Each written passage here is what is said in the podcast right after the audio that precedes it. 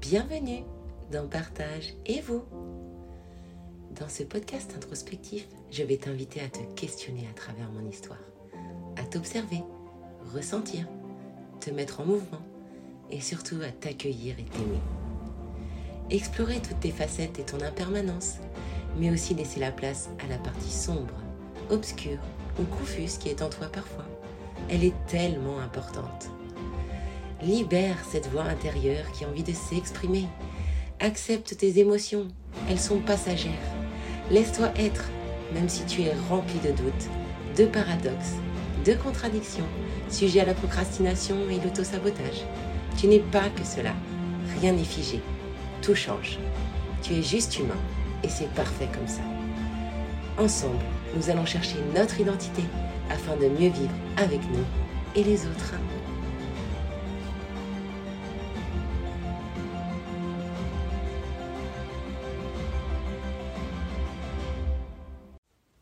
Bonjour et bienvenue dans l'épisode 10.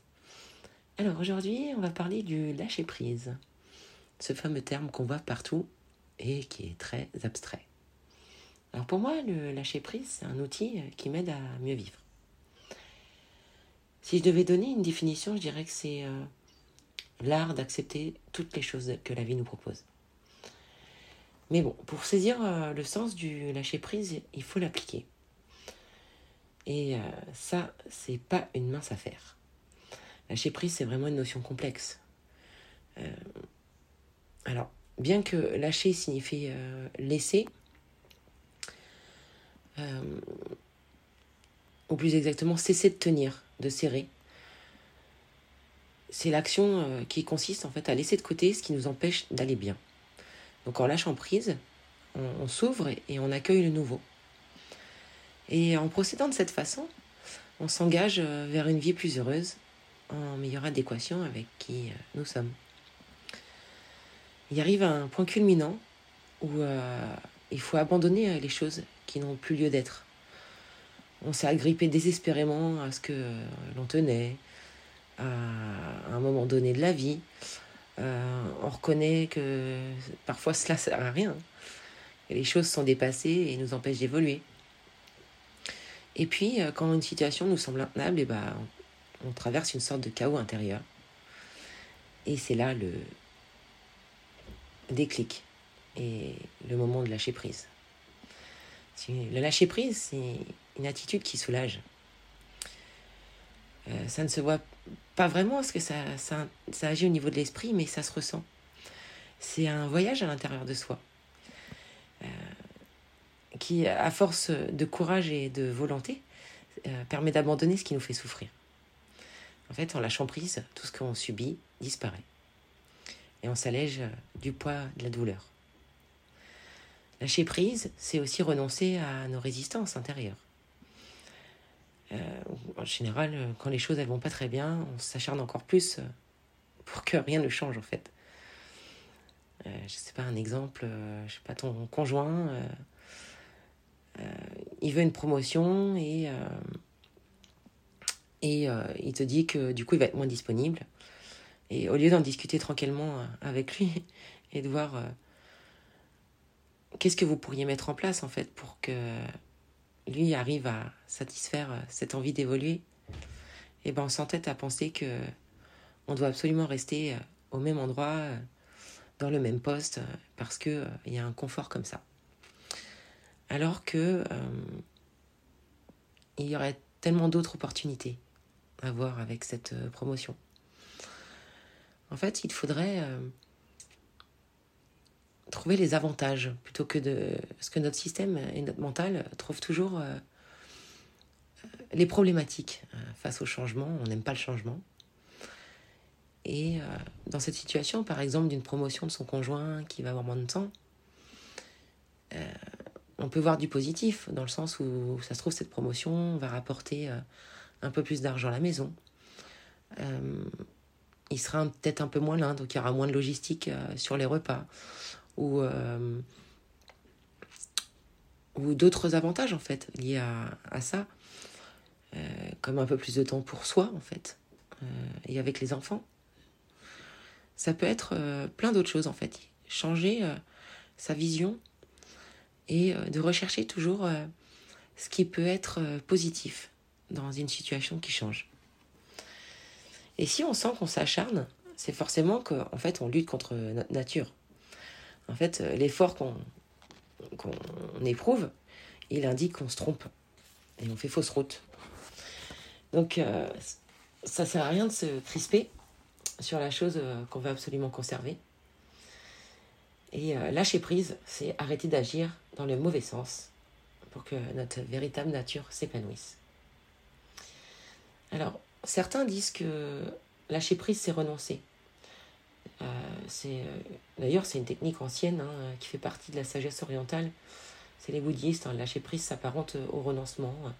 Donc c'est un état d'esprit qui conduit à la paix intérieure. Et il consiste, euh, il considère en fait que faire, avoir et euh, devenir occupent une grande partie de notre vie.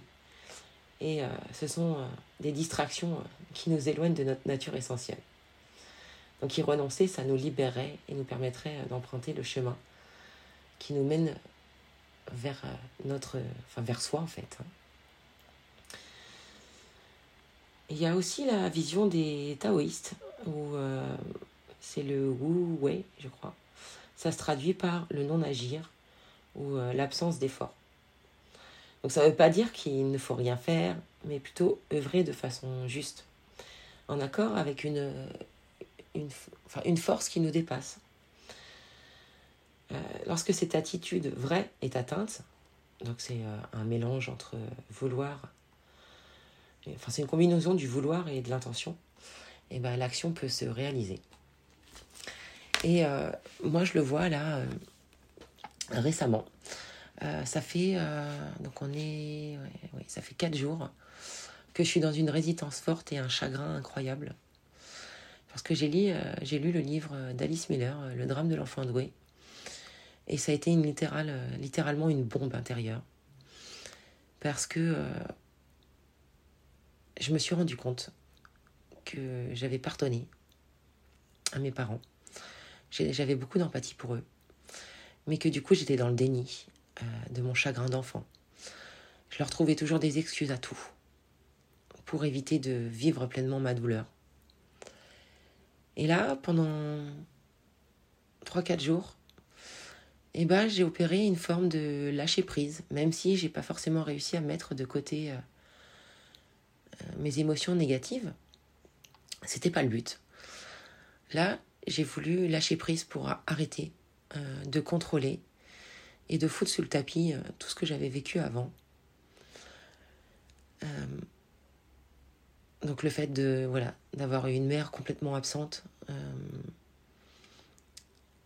qui passait sa journée à se maquiller pour sortir le soir ou qui tombait dans les pommes de façon régulière. Et moi, enfant et très petite, euh, à chaque fois, je pensais qu'elle était morte, en fait. Euh, donc j'ai vécu avec cette douleur. Et euh, j'ai eu une recherche que j'ai eu encore très, que je me suis laissé comment dire? Ouais que j'ai abandonné en fait il y a très peu de temps. Parce que je cherchais vraiment son amour et à comprendre euh, ce qu'elle pouvait traverser, au lieu de, chercher et d'accueillir, moi, euh, ce que je pouvais ressentir face à cette situation. Et avec mon papa, ça a été dans le sens inverse. Euh, lui, il avait très très peu de temps, devait faire beaucoup de choses. Euh, travaillait en 3-8, il allait à la ferme familiale le week-end. Et du coup, on avait très peu de moments ensemble. donc on s'est retrouvés souvent très seuls avec mes sœurs à devoir s'occuper comme on pouvait. Et donc du coup, j'ai pas eu de rôle d'enfant. Enfin, j'ai pas j'ai pas pu jouir de mon enfance. J'ai été une mère très tôt. Et du coup, ça m'a fait un, gros décalage avec euh, mes camarades d'école, euh, ma famille. Euh, et j'avais toujours ce spectre d'enfant quand même. Je me disais, mais les adultes comprennent rien. Faut toujours leur expliquer. Et tiens, ça me fait penser à la référence du Petit Prince, où il dessine un éléphant dans un bois et que tout le monde dit que c'est un chapeau. Et il disait que justement, les adultes, ils comprenaient rien, il fallait tout leur expliquer. Il marrant cette, ce pont. Et, et en fait, voilà, pendant 3-4 jours, j'ai eu des émotions de tristesse, de chagrin, de colère aussi parfois, ou de dégoût. Mais c'était mon chemin. Il fallait que je vive cette période de contraction pour comprendre que depuis toujours, mes états dépressifs, enfin depuis mon adolescence, hein, régulièrement j'ai des dépressions ou des idées suicidaires, me venaient en fait de ce manque d'amour et ce manque de logistique, ce manque euh, de soutien. Ce qui a pu m'enclencher, euh, voilà, euh, une distance face aux autres, des troubles alimentaires importants. et en lisant ce livre, j'ai compris que mes troubles alimentaires, ça a fait un eureka, étaient liés à toute cette enfance. Parce qu'à chaque fois que j'avais des troubles alimentaires, c'était souvent le lendemain ou les jours qui suivaient une rencontre familiale ou euh, des contextes en fait où quelque chose me rappelait en fait mon enfance. Et euh, j'en ai échangé avec euh, mon amie, ma sœur Claire hier, qui d'ailleurs parlait et aide beaucoup, hein, qui voilà, m'a déculpabilisé de cette période de 3-4 jours où j'ai vraiment pas été bien, parce que c'était mon chemin. Et aujourd'hui, j'ai fait un volte-face, quoi. Je me sens pleine de joie, d'envie. Euh, j'ai envie de faire un million de choses. Parce que j'ai enfin laissé cet enfant, consoler cet enfant. Et euh, accueillir, en fait, tout ce qu'il pouvait ressentir. Et euh, suite à cette conversation avec mon amie Claire, j'ai fait une heure de méditation. j'en avais vraiment besoin pour euh, retourner à mon corps, retourner à mes sensations, retourner à mes émotions, mes pensées. Parce que c'est un savant mélange de tout ça, la méditation. Et euh, elle est devenue importante dans ma vie que très récemment, parce qu'avant, j'étais toujours dans la recherche de réussir et de performance euh, liée à la méditation. Je me disais, ah bah j'y arrive pas, c'est trop compliqué. Euh, comment on fait pour pas penser? Comment on fait pour être calme et rien faire pendant 20 minutes? C'est une perte de temps, c'est pour des gens perchés. Mais parce qu'en fait, j'étais dans le rejet de mon corps et de mes émotions, de mes sensations. Elles me faisaient peur. Aujourd'hui, je peux passer une heure à méditer et en tirer une satisfaction incroyable. Parce que après chaque période de méditation, euh, je me sens euh, au taquet niveau, euh, niveau concentration, par exemple, dans mon travail. Niveau connexion neuronale, et j'ai lu pas mal d'articles qui, d'ailleurs, bon, je ne suis pas scientifique, mais je sais pas si je vais réussir à vous restituer ça, mais ça crée des chemins neuronaux et des choses dans le cerveau qui permettent vraiment d'être focus après, d'être bien dans son corps, bien dans sa tête, pour pouvoir faire les choses de la meilleure manière. Et pour moi, voilà, la méditation, c'est vraiment un deuxième outil avec le lâcher prise. Ça, l'un va un peu avec l'autre chez moi. Et maintenant, je n'ai plus euh, d'attente de réussite euh, liée à cette méditation, disant que je ne vais pas y arriver ou je vais y arriver. Juste là, je vais reconnecter à mon corps, à mes pensées, à mes émotions. Je vais voir ce qui se passe. Je vais faire un scan corporel. Je vais ressentir où j'ai des contractions, où je suis détendue. Je vais m'apaiser. Parfois, la méditation est guidée. Parfois, il n'y a aucun bruit. Je fais vraiment en fonction de mon envie et de mon humeur. Et cette méditation qui a fait suite à ces 3-4 jours de, de fortes contractions et de chagrin et de larmes presque. J'ai pratiquement pleuré toute la journée. Je me cachais et tout parce que j'avais ma fille euh, à gérer, donc j'allais dans le garage, je faisais semblant que je devais faire quelque chose et euh, je voilà, ça coulait, ça coulait, ça coulait. J'avais emmagasiné tellement de choses. Et euh, dans cette méditation, j'ai vu cet enfant. Je l'ai pris dans les bras, je l'ai accompagné, je l'ai rassuré. Et je l'ai vu reprendre sourire, sauter, profiter de la vie. Et ça, ça a été juste une libération. Donc voilà pour cet épisode euh, entre lâcher prise et méditation.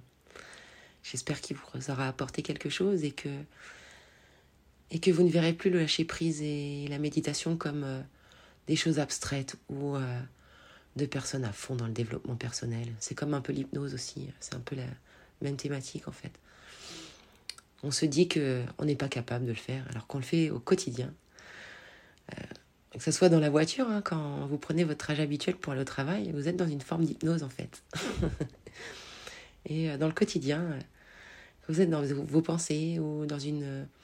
Même quand vous avez une douleur, vous pouvez rentrer dans des états méditatifs sans le savoir. Dans le lâcher prise aussi, vous devez y recourir souvent sans vous en rendre compte. Euh, je sais pas, une chose se fait pas et puis vous en faites votre partie en disant que c'est pas grave, on va faire autre chose. Ben, voilà. C'est aussi simple que ça. Et ça fait partie de votre quotidien. Et en prendre conscience, c'est déjà y aller un peu plus souvent et euh, de rendre la chose beaucoup plus simple et accessible. Voilà pour cet épisode. Je vous souhaite une très belle journée et je vous dis à la semaine prochaine pour un nouvel épisode. Si tu as trouvé cet épisode intéressant ou utile, et qui peut l'être pour quelqu'un d'autre. N'hésite pas à le partager. Je t'invite aussi à t'abonner et à mettre 5 étoiles sur les plateformes d'écoute afin que mon podcast soit plus visible. N'hésite pas à me faire des retours, ils sont très importants pour moi. Si tu souhaites échanger sur l'épisode, me poser des questions, que tu as besoin de parler ou te libérer sur un sujet particulier, tu trouveras le lien de mes réseaux sociaux sur le descriptif de l'épisode. Tu peux me contacter en privé si tu souhaites plus de confidentialité. Je te remercie pour ton écoute attentive et je te dis à bientôt. Affectueusement, Laetitia.